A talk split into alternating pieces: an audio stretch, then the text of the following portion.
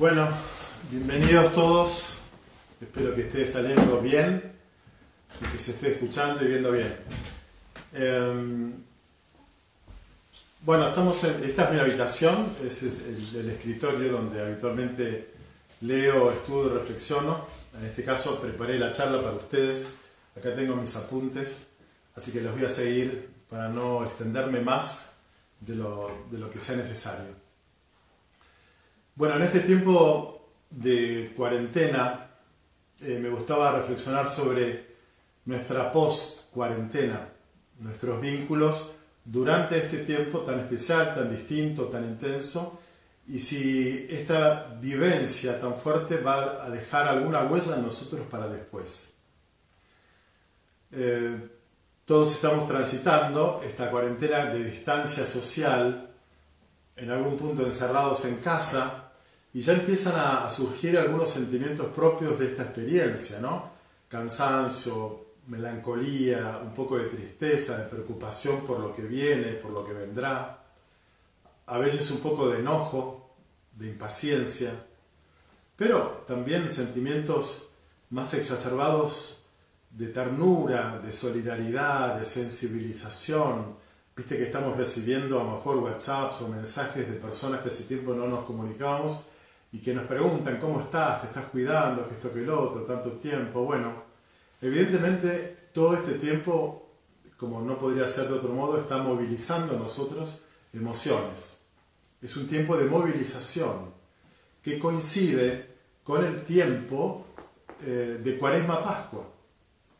La Cuaresma Pascua es un proceso vital, es una celebración litúrgica pero el rito está simbolizando externamente un proceso de movilización interior.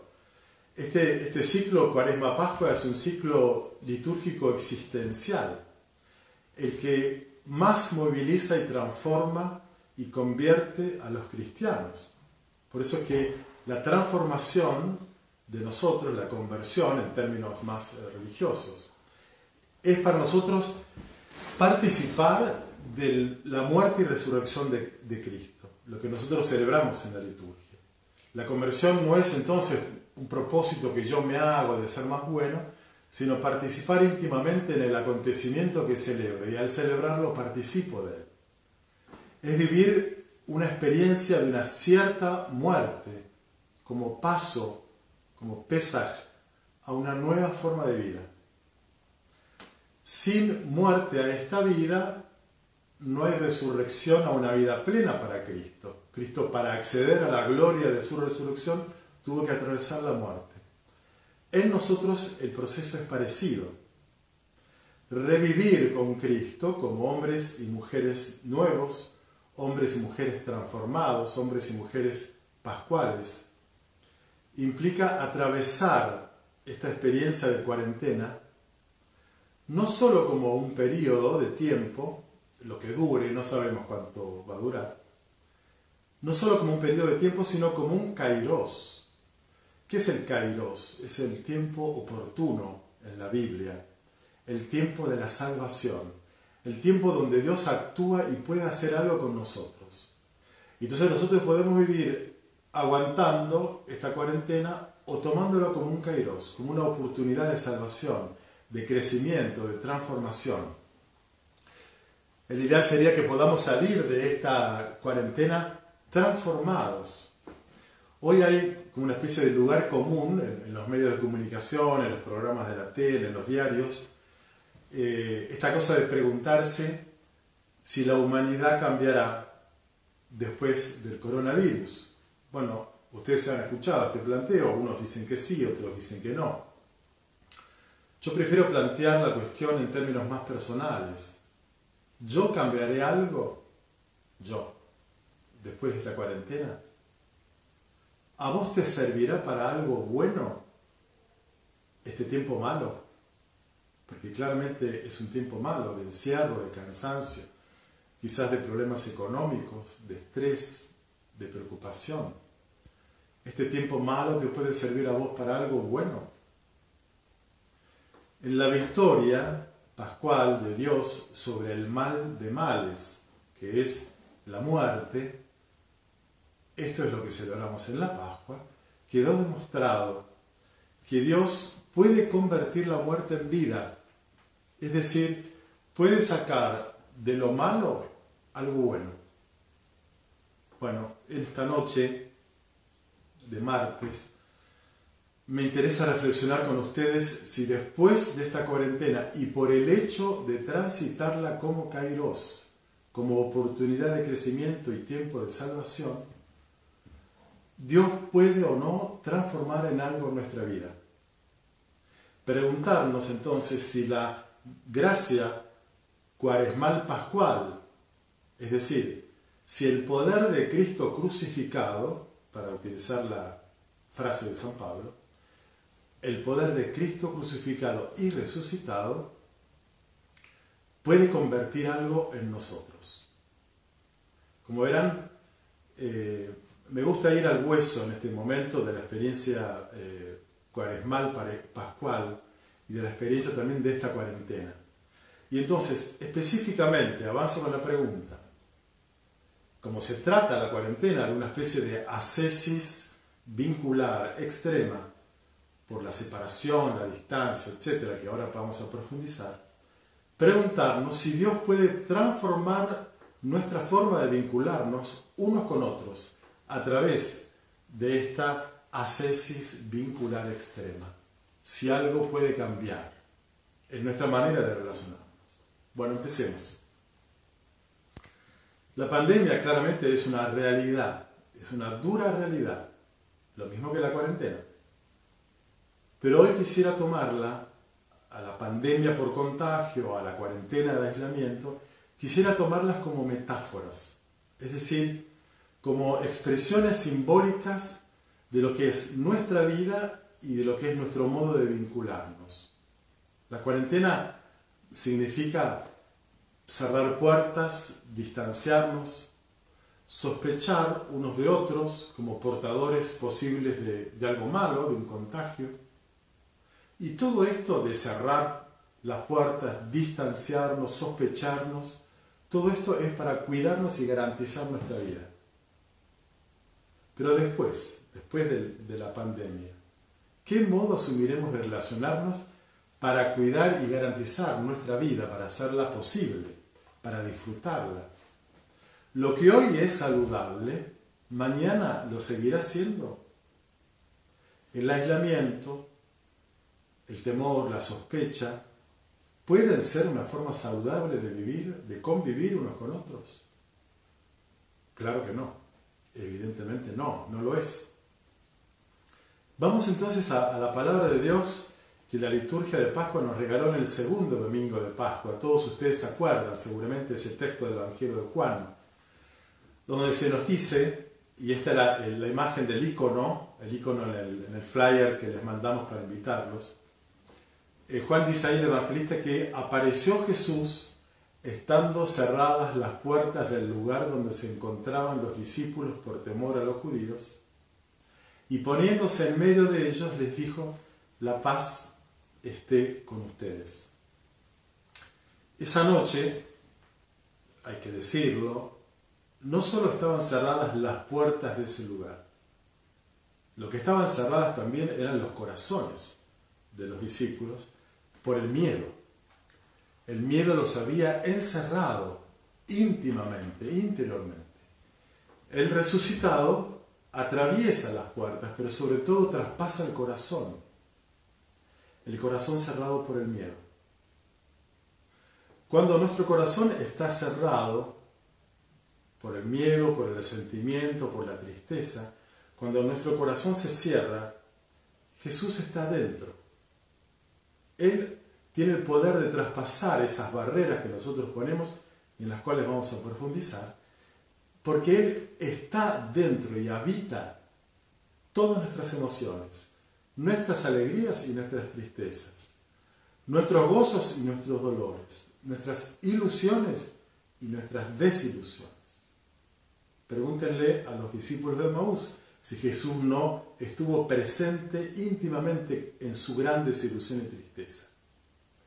Por eso, volviendo al Evangelio de Juan, esa noche el resucitado se hizo presente en medio de los suyos, estando cerradas las puertas, y sopla sobre ellos su aliento, su neuma, su espíritu, y transforma el miedo en paz. No fue magia, fue fruto de un encuentro. Solamente un encuentro transforma a las personas. Las personas, los hombres, mujeres, adultos, jóvenes, no mejoramos por propósitos que nos hagamos, sino por la transformación como fruto de un encuentro. El resucitado entonces, haciéndose presente en medio de los suyos, hace que este encierro por temor se transforme en apertura y fuente de alegría. El encierro por temor convertido en apertura por la alegría. Dice el texto del Evangelio de Juan que los discípulos se llenaron de alegría al ver al Señor. Y entonces la cerrazón, la clausura se convierte en apertura con una serie de verbos pascuales típicos. En este Evangelio de Juan dice Jesús, yo los envío, como el Padre me envió, yo los envío. Mateo dice, vayan a Galilea, allí me verán. Y en Galilea, vayan y hagan de que todos los pueblos sean mis discípulos. Vayan. Y Marcos dice, vayan por todo el mundo. Por tanto, del encierro por temor al vayan por el amor. Esta es la transformación pascual. Es lo que hoy eh, Francisco, con su lenguaje tan típico, llama la iglesia en salida, no una iglesia recluida y aislada, separada de la gente, sino cercana a la gente. Los pastores, con olor a oveja, la expresión que todos ustedes han escuchado. Bueno, profundicemos un poco ahora entonces en esta dinámica de ser razón y apertura en nuestras relaciones humanas y también con Dios sobre el final. La contracción y la apertura del alma son como la sístole y la diástole de esa dinámica del ciclo cardíaco de nuestro corazón. La contracción y la relajación del sistema circulatorio son como los dos ritmos de la vida. La cerrazón, la apertura son movimientos vitales en cada uno de nosotros, en nuestra propia persona. Pero claro, por tanto, no, no puede haber solo cerrazón ni solo apertura, es la dinámica de abrirse y cerrarse la que hace que la vida sea posible y la salud sea posible. Pero digo, hay maneras y maneras de vivir la cerrazón y la apertura. Hay etapas de tu vida donde vos estás más cerrado, más silencioso, más retraído, más reconcentrado, hay otras etapas de tu vida donde estás más abierto, más comunicativo, más extrovertido, más alegre. Pero en general podríamos decir esto, que hay una forma saludable de cerrarse y una forma saludable de abrirse. Y hay otra forma no saludable de cerrarse y una forma no saludable de abrirse. Vamos, vamos al modo saludable de cerrarse y ahora pongo como comillas en este cerrarse, ¿no? Jesús se cierra en momentos de su vida, se cierra en la soledad, por ejemplo, para orar, para tomar distancia de la multitud, para descansar. Y en esos tiempos de oración y de separación de la gente y de descanso, Jesús los vive eh, fructuosamente, intensamente, provechosamente. En esos momentos de oración, de distancia y descanso, Jesús supera tentaciones. La muchedumbre que alborotada lo quiere hacer rey al multiplicar los panes y los peces en el Evangelio de Juan. En ese momento Jesús puede volver a confirmar quién es Él. Volver a confirmar que Él es el Hijo del Padre entonces supera la tentación de ser un rey triunfador, mesiánico, para volver a confirmarse en su identidad de hijo, de hijo amado.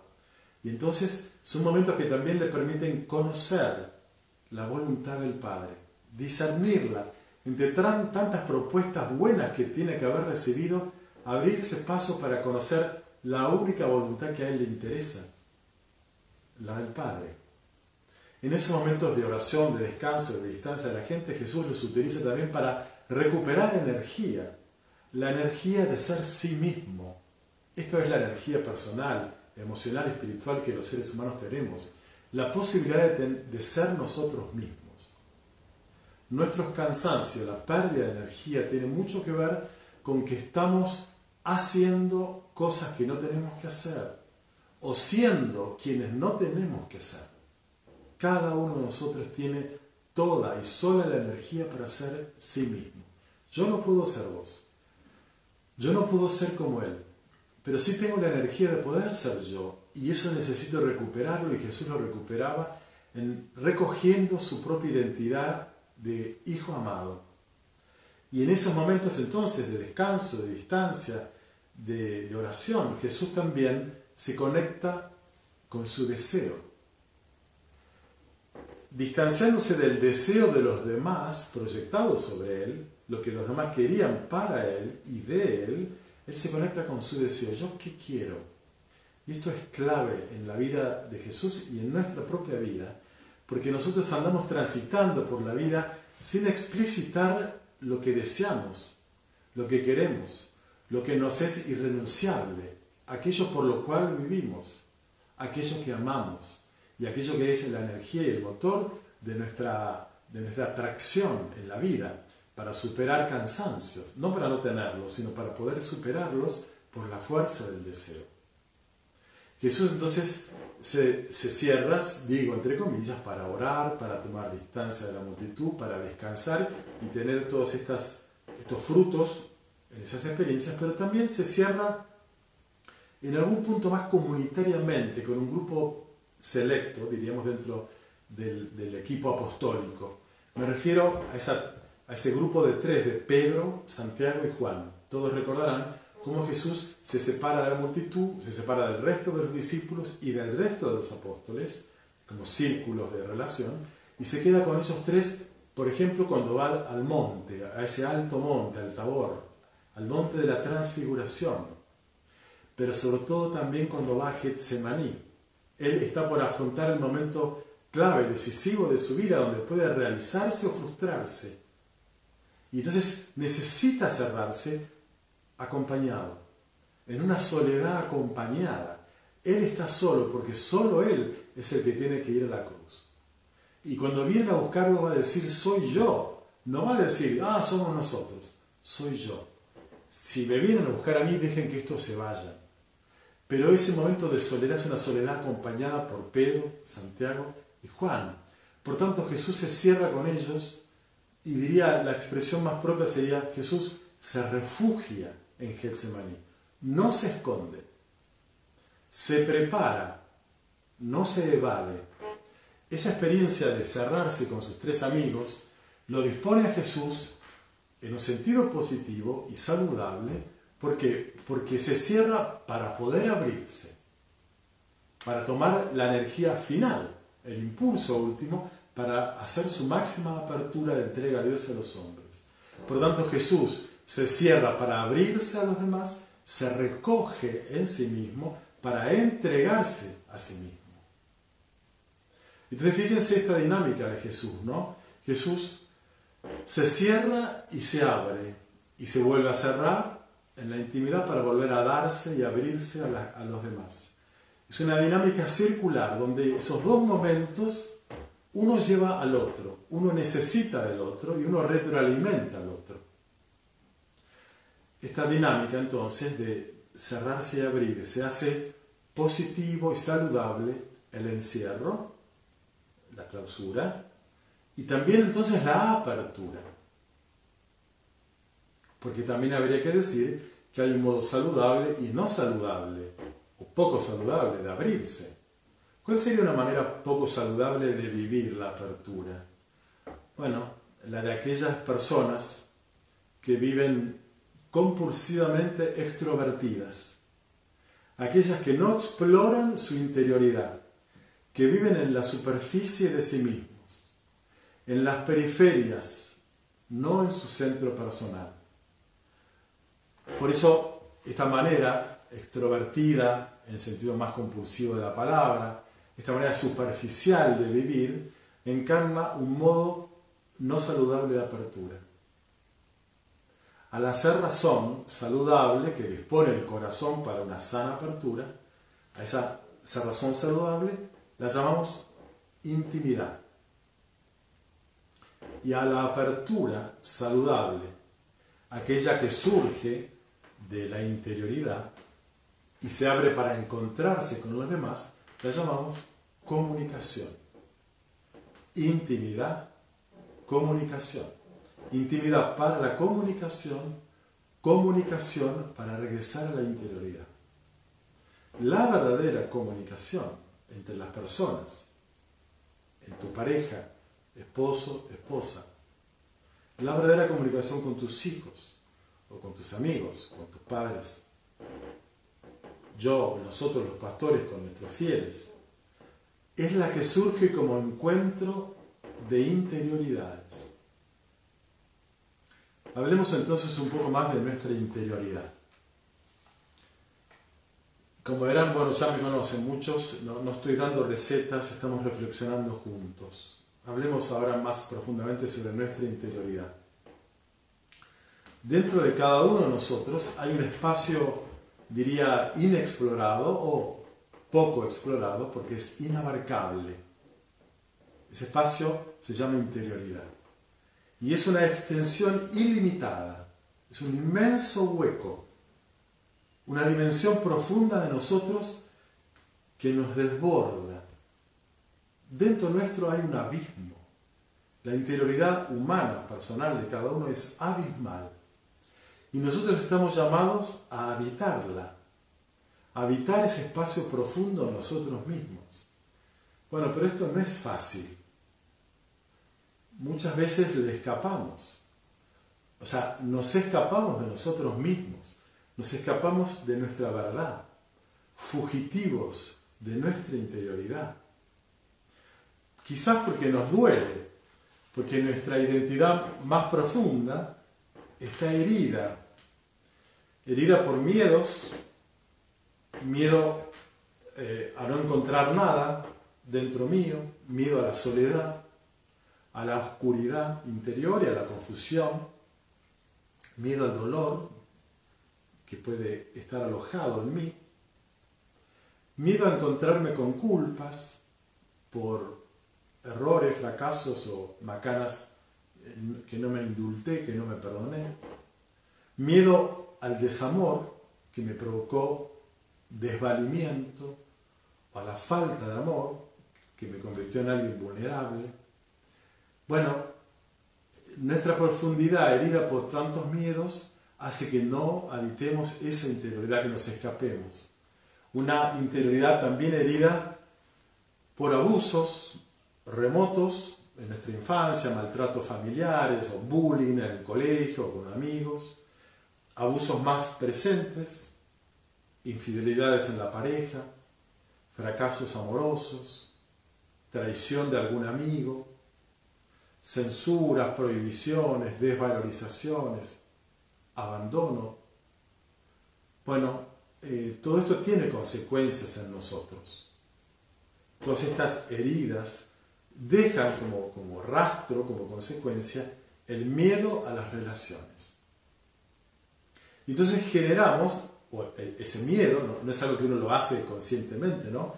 sino inconscientemente, el miedo genera en nosotros mecanismos de defensa para protegernos de los demás. Me aíslo en mí. Pero, fíjense, cuando uno se aísla en uno, también se aísla de uno. Me aíslo en mí, pero también me aíslo de mí. Me separo de mí, me alejo de mí. En la escena de Jesús entrando, estando cerradas las puertas por temor de los discípulos, ellos eran fugitivos, escapados, refugiados, encerrados en el miedo. Pero hay un fugitivo más que todos, que es Tomás, que no está con los que temen, porque Él teme más que los que temen. se refugia de los refugiados, se aísla de los que están aislados. A nosotros el temor eh, y estos mecanismos de, defensa que estoy describiendo hacen que nosotros nos eh, separemos también de nosotros cuando nos separamos de los demás. Y Jesús se hace presente en nuestro interior, como en aquella habitación donde estaban los discípulos, y desde nuestro interior, herido y temeroso, nos llama, nos invita, diría, nos espera. Nos espera en nuestro más profundo centro, para usar la imagen de San Juan de la Cruz. Nos espera en la última morada de nuestro castillo interior, para citarla a Teresa de Ávila. Nos espera en nuestra más íntima verdad, como diría San Agustín. Dice él en, su tratado sobre la verdadera religión, no quieras derramarte fuera, entra dentro de ti mismo, porque en el interior del hombre habita la verdad. Y completa esta afirmación tremenda de Agustín, otra del libro de los soliloquios, donde él dice, hombre, vuélvete al corazón. ¿Por qué te escapas de ti mismo? ¿Por qué te pierdes lejos de ti mismo? Vuélvete. ¿A dónde? Al Señor. Él está listo. Primero vuelve a tu corazón, tú que andas desterrado y errante afuera. Por eso entonces nuestros escapes no son solo de los demás y de Dios, sino que somos fugitivos de nosotros mismos, tomamos distancia de nosotros. Y bueno, como ese mecanismo defensivo del aislamiento es fruto de una herida de amor, lo, lo que lo sana es una experiencia de un buen amor. Por eso el resucitado, cuando se hace presente, sopla su amor sobre sus amigos, sopla su espíritu sobre el miedo de sus discípulos y trae la paz. Es linda la imagen de soplar el amor. Yo recuerdo cuando éramos chicos con, con Eduardo, mi hermano, que por ahí jugábamos a la pelota en la calle, y por, supuesto en el asfalto, y nos, y nos caíamos de chicos y nos raspábamos las rodillas. Volvíamos a casa y mamá nos lavaba la rodilla con agua, con jabón o lo que fuera, y ardía, y ella soplaba sobre la herida para que dejara de doler, para que no ardiera tanto. Jesús sopla sobre el miedo y lo transforma en paz. El amor tiene un enorme poder sobre el temor. Lo dice el, autor de la primera carta de Juan. Solo el amor expulsa el temor. Por eso Jesús sana con un amor mayor al temor el miedo de sus amigos. Es un miedo que hace falta erradicar. Con un amor mayor al temor, Jesús lo erradica y lo sana. ¿Con cuál amor? El más grande. No hay amor más grande que dar la vida por los amigos. Jesús, en el Evangelio de Juan, es este texto, ¿no? Jesús dio la vida por los amigos. Es ese amor el que sopla sobre ellos para eliminar el temor. Por eso es que Jesús resucitado hoy, ahora, en este tiempo de encierros, de cuarentenas, de aislamientos, sospechas y temores, en esta Pascua, que puede ser la Pascua de nuestra vida más importante, está soplando su amor sobre nosotros para sanar nuestra interioridad, para animarnos a habitar nuestra interioridad sanada por el amor. Y fíjense, se da ahora eh, una paradoja.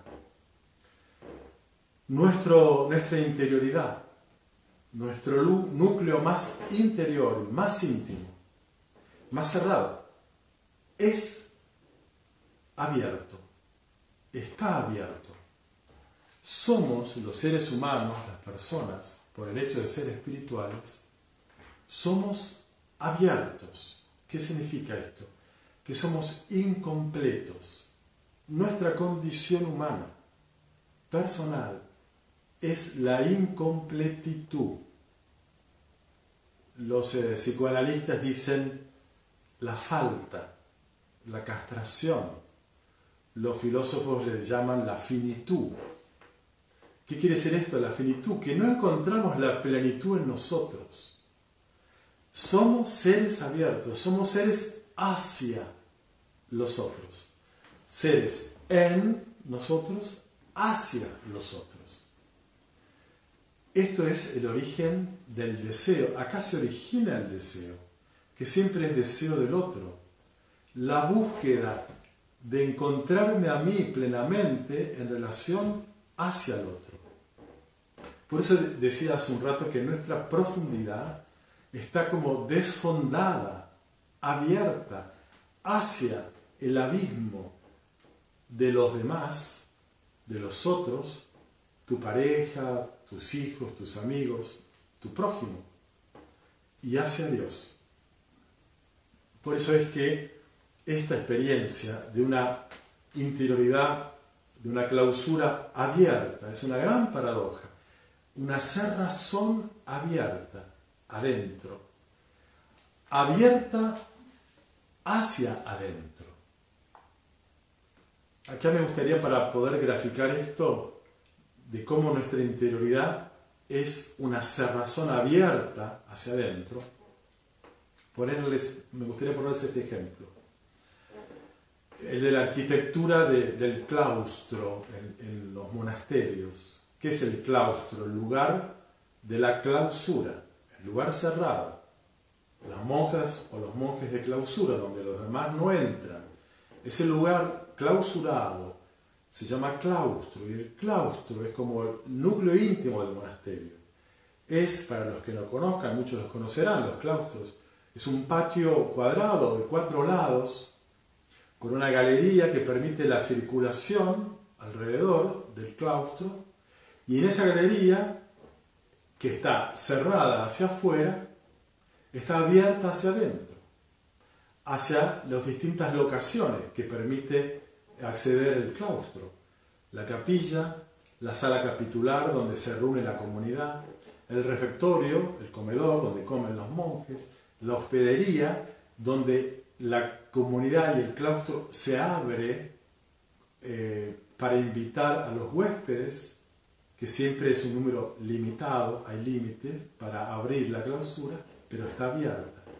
Y entonces esa apertura del claustro, del lugar cerrado, es a nivel eh, humano, fraterno, pero también a nivel eh, religioso y divino. El claustro está abierto hacia arriba, hacia el cielo, hacia Dios. Y ese cielo tiene su correlato en la tierra, porque ese patio interior es un jardín. Y el jardín del medio del claustro es una imagen del paraíso, en el centro del cual hay una fuente de agua como metáfora, como símbolo del agua de la vida. Yo soy el agua de la vida, el que tiene sed que venga a mí y beba, dice Jesús en el Evangelio de Juan. Por tanto, el claustro como lugar clausurado, cerrado hacia afuera, es un lugar abierto hacia adentro, hacia los vínculos humanos y hacia el vínculo con Dios. Por tanto, la apertura hacia adentro es aquella de un encierro saludable, porque no me aísla, me vincula, me vincula conmigo mismo, y está bueno que yo esté conmigo, me vincula con los demás más profundamente, lo veremos, y me vincula con Dios. Pero me vincula desde adentro, desde mi profundidad. En lo profundo de nosotros encontramos una apertura porque somos seres en relación de algún modo somos una relación. La pregunta acerca de quién soy, al revés, la respuesta a esta pregunta, ¿quién soy?, está en el otro. Soy tu pastor, soy tu amigo, soy tu madre, soy tu padre, soy tu hermano, soy tu hijo, soy tu amada, soy tu amado. Nadie empieza y termina en sí mismo. Esto significa entonces que ser persona es vivir esa apertura hacia adentro que posibilita, que posibilita el encuentro con uno mismo, que siempre será un encuentro parcial, diríamos. Por tanto, un encuentro-desencuentro. Un cierto desencuentro porque en mi más profundo centro hay apertura hacia los otros. No me puedo encontrar a mí cerrándome en mí. Me encuentro a mí yendo a mi centro, pero abierto hacia los demás. Por eso en realidad eh, interiorizarme, ir a mi centro interior, es el comienzo para encontrarme, pero me encuentro más plena y verdaderamente en los otros como hijo, como hija, como padre o madre, como amigo, como prójimo, como hijo amado de Dios. En ellos me encuentro a mí mismo. Mi apertura hacia adentro, mi interioridad, me lleva a una apertura hacia afuera, la intimidad, el vínculo. Y acá hago una mínima pausa para pero porque sé que esto puede generar dudas o cuestionamientos, hago una pequeña pausa para decirles que los que quieran hacerme alguna pregunta, que yo al final de la, de la charla pueda eh, responder, háganla en el Facebook solamente. Dejamos Instagram en este momento de lado para, no, para que nuestro equipo de producción se concentre en la página de Facebook y, y escriban la pregunta y mi equipo de producción después me la va a transmitir. Bueno, Decíamos entonces em, que en los demás me encuentro a mí mismo. Mi apertura hacia adentro, esa interioridad, me llevó hacia una apertura hacia afuera, a la intimidad, al encuentro, al vínculo con los demás. Entonces, por un lado, el encuentro conmigo mismo es una condición para de verdad encontrarme con los demás. Pero por otro lado, el encuentro con los demás posibilita el encuentro conmigo mismo. Es una dinámica circular, la repito. Para poder encontrarme contigo, primero tengo que encontrarme conmigo.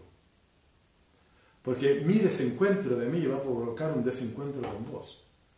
Entonces necesito encontrarme para poder encontrarte, pero al encontrarte me voy a reencontrar más eh, profundamente también a mí. Digo, es una dinámica circular, una retroalimenta a la otra, la vivencia. Y, queda claro porque el reverso de esta eh, circularidad positiva eh, nos dice, nos confirma lo mismo. Si yo no me encuentro conmigo, tampoco contigo. Y si no me encuentro contigo, tampoco del todo me encuentro conmigo. Lo decía también muy lindo San Juan, perdón, San Agustín en sus confesiones. Decía San Agustín, se lo decía a Dios, ¿dónde estaba yo cuando te buscaba? Tú estabas delante de mí, pero yo me había alejado también de mí y no podía encontrarme. ¿Cómo iba a encontrarte a ti? Agustín, que es el teólogo, psicólogo de la interioridad, ¿no? del hombre interior. Si yo no me encuentro conmigo, no me encuentro contigo, se lo dice a Dios, pero esto es válido en mi vida, en la tuya, en nuestras relaciones, tu relación de pareja, tu relación con tus hijos o con tus amigos o con tus viejos, tus padres, que muchas veces está llena de discusiones, de desentendimientos, desencuentros, alejamientos, conflictos, enojos, peleas, separaciones, divorcios, no son otra cosa que expresiones no solo del desencuentro con el otro, sino del desencuentro con el otro que se originó en la falta de encuentro conmigo mismo. Por eso, al habitar mi interioridad, porque la fui trabajando, es una especie de ascesis, ir al interior, trabajo mi hombre interior. Todos nosotros, por el hecho de ser personas, somos profundos Nadie es superficial. Dios no hizo hijos, criaturas superficiales. Tenemos lo que Juan de la Cruz llama las profundas cavernas del sentido, del alma. Todos somos hombres interiores y profundos, pero muchas veces nuestra profundidad está llena de preocupaciones, de ambiciones, de, de ocupaciones, de distracciones, y vivimos en la superficie de nosotros. Actuamos superficialmente, pero no somos superficiales. Somos profundos sin habitar nuestra propia profundidad. Y entonces, si nosotros trabajamos nuestro hombre interior, cavamos, diríamos, exploramos nuestra profundidad, la vamos a descubrir habitada, habitada por presencias, quizás presencias que me han herido, pero también seguramente, seguramente, presencias que me han amado, presencias que me han hecho cerrar, presencias que me ayudaron a abrirme. Solo una interioridad sanada por nuestros amores hace posible la experiencia de la intimidad con los demás. Por eso la interioridad sanada, como intimidad con mí mismo, la capacidad de poder estar conmigo, es la capacidad de poder estar solo, solo conmigo. Esto es lo que me hace capaz de amar, estar con alguien desde el corazón, de corazón a corazón. Quien no puede estar solo, no puede estar íntimamente con nadie. Estará junto a alguien, eh, conjurando su temor a la soledad, pero que no habita su soledad como compañía de sí mismo, no puede estar acompañado por otro desde el corazón. Estar conmigo mismo viviendo una soledad pacificada, una soledad reconciliada, reconciliado con quién soy, reconciliado con mi mismidad. ¿Qué es la mismidad? El quién soy. Soy yo, me pertenezco tenemos que aprender a gozar la soledad de la mismidad, de mi mismidad. Esa mismidad que me dice que solo yo puedo ser yo. Es una soledad irrenunciable, pero también desafiante. Es una soledad que pide ser abrazada y que también reclama abrazos, digo, de los otros. Por eso la soledad de la mismidad es posible cuando estoy acompañado las compañías, la pareja, la familia, los hijos, los amigos, la comunidad, eh, no anula la soledad de ser yo, la hace posible. Hace poco una pareja de, nuestra comunidad que quiero mucho vivió una situación muy extrema. Ella como esposa tuvo que eh, operarse en una operación importante y tuvo que ingresar al quirófano. Sola. Ella sola ingresó al quirófano, pero acompañada de su marido. Se puede, se puede vivir la soledad de la propia operación quirúrgica, solo si estoy acompañada por el amor de mi marido. Multipliquen este ejemplo por otras eh, vivencias distintas, donde todos necesitamos ser acompañados no para anular el protagonismo personal que me toca a mí, sino para hacerlo posible. Lo que yo soy, el quién soy, mi mismidad, es algo dinámico, porque yo soy siendo, porque vivo transitando, avanzando por la vida, me van pasando cosas. Y entonces esa mismidad a veces está herida, a veces está sanada, a veces está cansada, a veces la dejo descansar. A veces está triste, a veces encuentro consuelo, a veces pierdo la noción de quién soy, a veces lo recupero, a veces estoy alborotado, a veces pacificado. Bueno, como ven, esa, esa mismidad es oscilante, forma parte de mi propio drama, de mis propios climas y paisajes interiores que van variando. Soy yo, soy diríamos, mi, estación de otoño, mi estación de primavera. Soy mis temores y soy mis esperanzas y ilusiones. Ir a mi interior es como la condición para poder atenderme, atenderme, recuperar energía, confirmar deseos, descubrirlos y confirmarlos. Quizás liberarme de los deseos de los demás proyectados sobre mí. Queremos que el cura sea tal cosa. Bueno, o quiero que mi marido sea, o quiero que mi mujer, todos queremos que los demás, quiero que los demás quieran lo que yo quiero.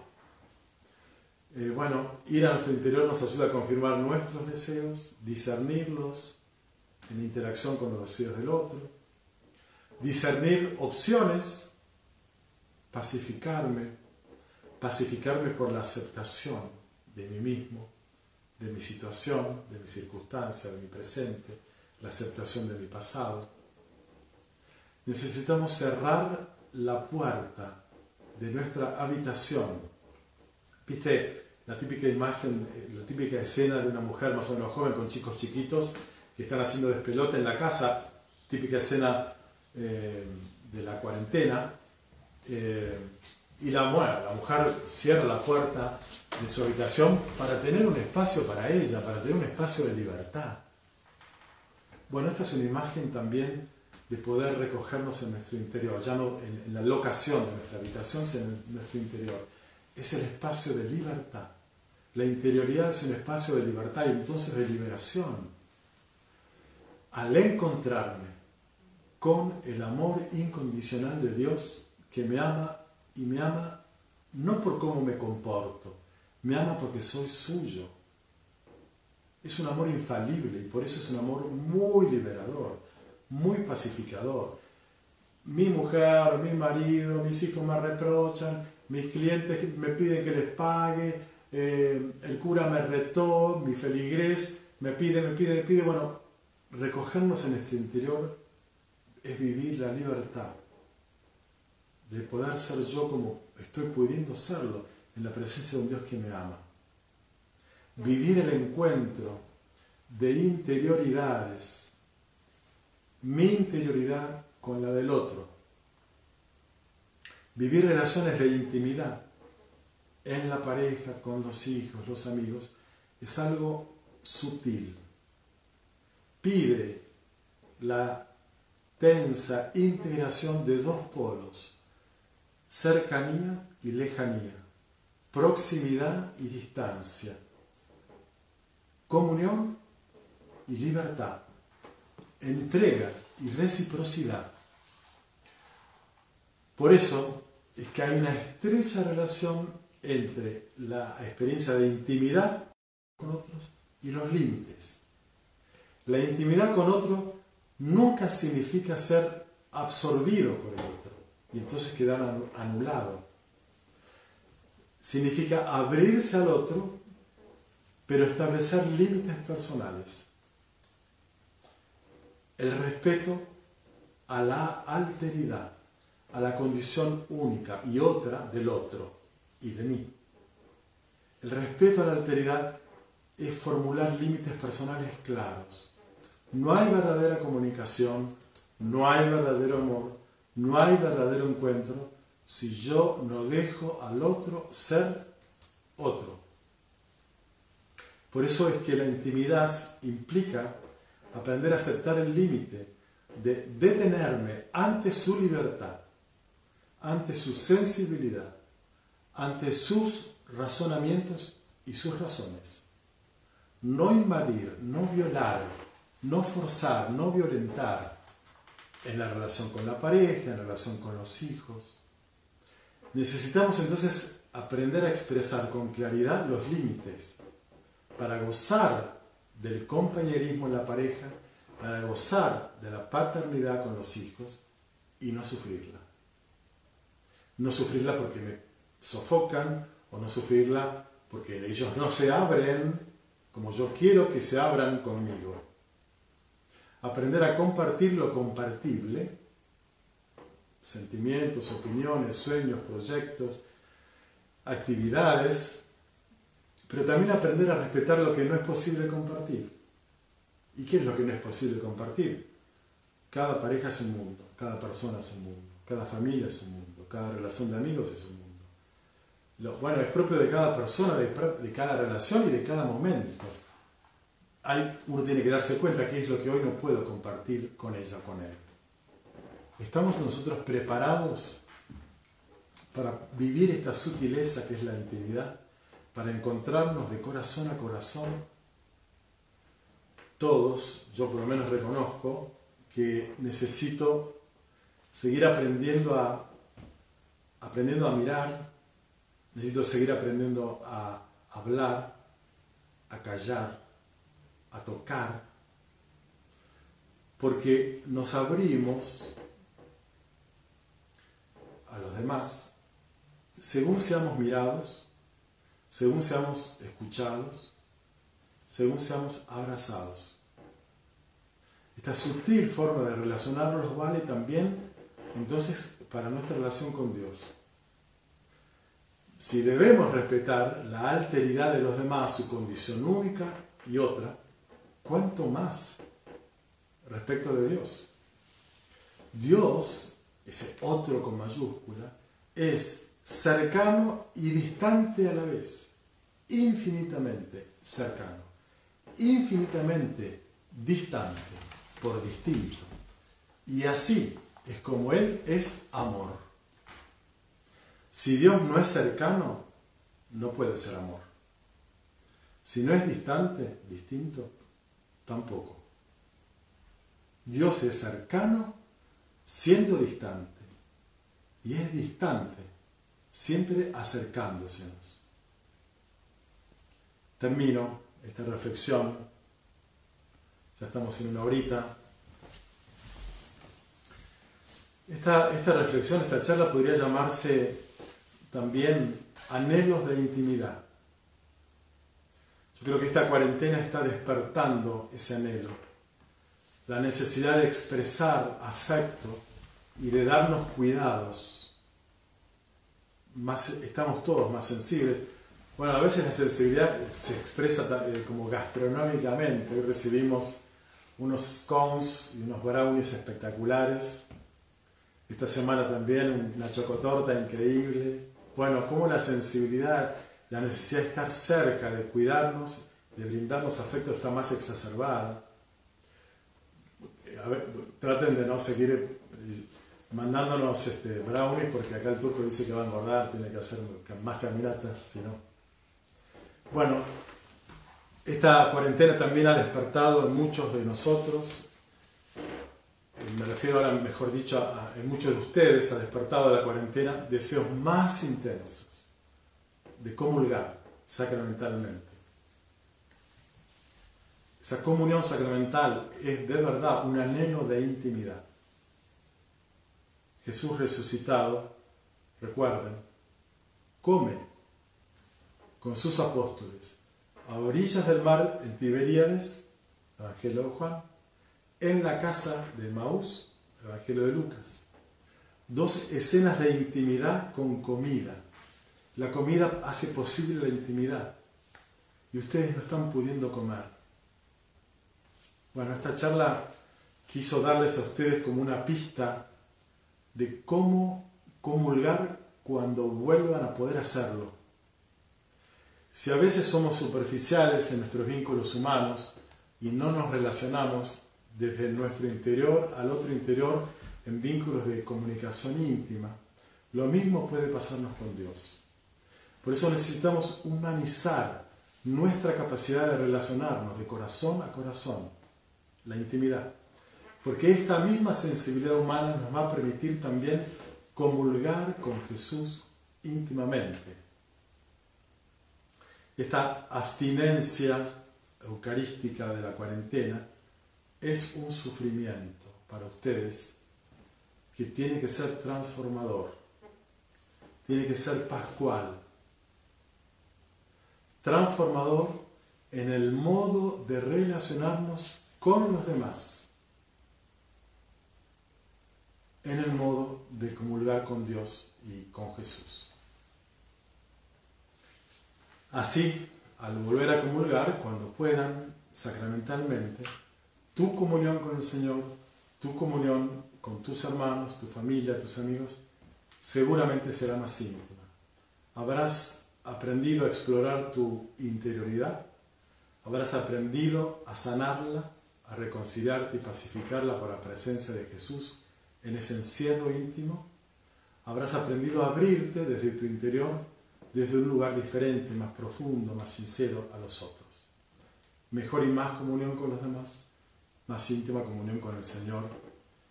Les deseo de todo corazón, les deseamos con los padres de la catedral que este tiempo llegue pronto. Hasta aquí llegó, no mi amor, sino hasta aquí llegó mi, reflexión. Acá nuestro equipo de producción me, me, propone tres preguntas para charlar. Bueno, hay cinco, me dicen. Ok. ¿Por qué la mirada de nuestro interior es parcial? Siempre será parcial, porque somos un gran misterio en razón de nuestra propia profundidad, nuestra propia hondura. Nunca nos llegamos a conocer. Ya me escucharon alguna vez aquella genial afirmación de Salvador Dalí cuando decía, mi ambición últimamente no ha hecho más que crecer y ahora lo único que deseo es llegar a ser Salvador Dalí y nada más. El problema es que a medida que yo me acerco a Él, Él se aleja de mí. Nuestra identidad siempre es fugitiva, siempre es misteriosa. Estamos siendo nosotros. Y entonces, para ir, como decía San Juan de la Cruz, a lo que no conoces, has de ir por donde no conoces. Yo no sé cómo voy a ser dentro de 10 años, no sé cómo voy a ser, dónde voy a estar, qué voy a sentir. Voy a, a zonas desconocidas de mí, pero tengo que avanzar hacia ese lugar. Por eso digo, nuestra mirada siempre es parcial. Somos un gran misterio en despliegue, somos siendo. Y esto está bueno, ¿eh? Que nadie se etiquete a sí mismo en el sentido positivo o en el sentido negativo y que nadie te etiquete. Vos sos así. Nadie es así. ¿Cómo serán los vínculos con nosotros al salir de la cuarentena? La respuesta está en vos. Y la, y la charla pretendió darte algunas pistas para reestrenar un modo nuevo, un modo pascual, pascualizado, de vivir con mayor intimidad, interioridad, sinceridad tus relaciones humanas y con Dios. Los demás no condicionan mi encuentro personal. Los demás siempre nos condicionan. Pero la condición no, no siempre es negativa, también es positiva. Yo estoy condicionado favorablemente por los curas que me acompañan, por la comunidad que ustedes forman en la cual me encuentro, porque me afectan, me influyen. Yo no armo una perimetral para no dejarme afectar por ustedes. Me afectan ustedes. Y eso a mí me hace crecer. Por tanto, me condiciona favorablemente y también puede ser que nos incomodemos, o sea, nos afectemos, nos condicionemos negativamente. Por eso yo les explicaba cómo vivir como Jesús nuestros momentos de encierro, de recogimiento, para poder recuperar y discernir qué es lo que me hace bien de, de afuera, qué es lo que me hace bien de los demás, qué es lo que no me hace bien de los demás. Pero siempre estaremos condicionados. bienvenido sea que, que necesitamos eso. Les pongo un ejemplo concreto de la vida matrimonial o de la vida de los hermanitos chiquitos, por lo menos yo cuando era chico mi hermano mellizo. En la pareja cuando no hay mucha interacción, se empiezan a pelear, porque necesitan condicionarse, porque no tocarse, no condicionarse, no pelearse, es peor. El aislamiento, el no condicionamiento mutuo es peor que ese contacto mal vivido, porque, porque es una pelea, porque es una discusión, pero es mucho peor la indiferencia fría, distante del otro. si el otro me está buscando para pelearse, quiere decir que yo soy alguien para el otro.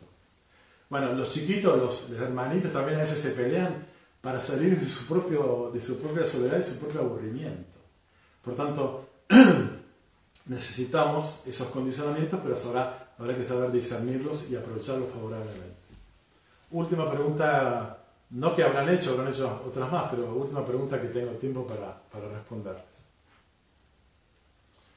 ¡Wow! Para, para, para. Ah, esta viene de un, familiar mío, parece. en el encuentro con nosotros mismos y nuestra historia, cómo trabajar el perdón de uno mismo. El perdón siempre es eh, una experiencia de, de vínculo, de vinculación, de alteridad. Necesitamos, antes de autoconvencernos de nuestro propio perdón, necesitamos mirarnos más que ante el espejo de nuestra, de nuestra propia conciencia y de nuestro propio eh, super yo, dirían los psicoanalistas, ese super yo que me exige y me felicita cuando rindo de acuerdo a mi auto expectativa y me censura y me flagela y me castiga cuando no rendí lo que yo esperaba de mí, antes de mirarme ante el espejo de mi conciencia o de mi super yo inconsciente, necesito aprender a ponerme en la presencia de Dios. Ante su mirada sosegada, serena. Y Él me mira, no mira mi conducta, no mira cómo me fue, no mira mis logros, ni mis fracasos, me mira a mí. Aquellos que sean padres de familia, padre, madre, pueden ejercitar reflejamente, como indirectamente, esta experiencia en el modo de mirar a sus hijos. Es inevitable que los padres, en general a veces suelen decir que el, padre varón es el que ama a su hijo de un modo más interesado y con expectativas proyectadas sobre sus hijos. Por eso su mirada es una mirada más condicional, a que el hijo eh, de frutos, eh, sea exitoso, le vaya bien. Y suele decirse que la mamá, el amor materno, es más incondicional. Mi hijo puede ser un winner, un loser, puede ser un santo o un pecador que está en, la cárcel devoto. La madre siempre va a mirar a su hijo como un santo, como, como alguien infinitamente amado. Porque no se fija en su conducta y en su performance, sino se fija en que es nada más que su hijo. Entonces, los dos, las dos miradas son complementarias. La mirada del padre ayuda a que a su hijo se estimule para, hacer las cosas bien.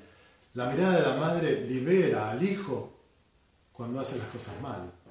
Entonces, esta, esta mirada que tienen papá y mamá, hay que aprender también a integrarla, que papá desarrolle una mirada más femenina sobre sus hijos y no los juzgue solo por sus logros y ponga como, como en esta biblioteca, una vitrina, todas las copas, los, premios eh, académicos o deportivos de sus hijos, diciendo, yo tengo un hijo que es un exitoso, no, no como el vecino de frente que tiene un hijo que es un, discapacitado, vulgarmente hablando. Un padre que no juzgue solo entonces los logros de sus hijos, porque ese será un padre que será muy severo cuando su hijo fracase. Aprender a ser un padre con mirada de madre, con mirada incondicional. Y a las madres también estará bueno que tengan una mirada eh, no solo permisiva, complaciente, incondicional, sino que también estimulen el crecimiento de sus hijos como, como diciendo, no, no te exijo, pero te inspiro, te motivo, dale que vos podés. Entonces, de nuevo, ¿cómo trabajo ese perdón personal? Tratando de no mirarme yo directamente a mí, desde mi conciencia o desde mi super yo, sino dejar que Dios me mire.